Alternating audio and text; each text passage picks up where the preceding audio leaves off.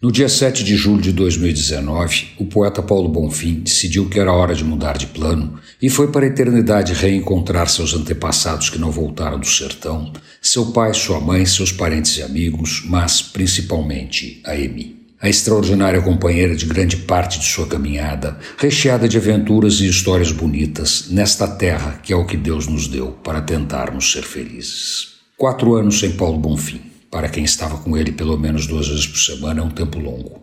Um tempo em que a falta de nossas conversas deixa menor, menos alegre, mais monótono.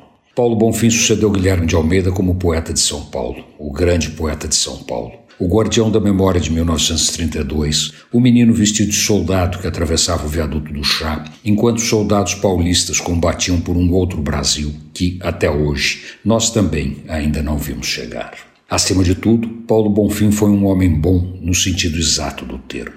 Íntegro, corajoso, leal, generoso, dono de enorme compaixão, ele se abria para o mundo e, na sua simplicidade sofisticada, agradecia a poesia maravilhosa que é estar vivo e se deixar levar pela vida.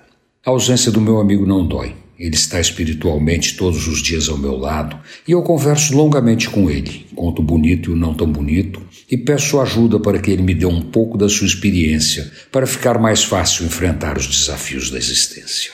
O poeta me sorri, me dá um pouco da sua paciência e muito do seu pudor para atravessar os rios e os barrancos deste mundo. Sentado no terraço da fazenda Himalaia da Eternidade, junto com os que ele queria bem, o pintor dos Santos acaba de se juntar a eles. Ele tem tempo para se lembrar de mim e ele me dá o rumo para a jornada desconhecida. Antônio Penteado Mendonça para a Rádio Eldorado e crônicasdacidade.com.br.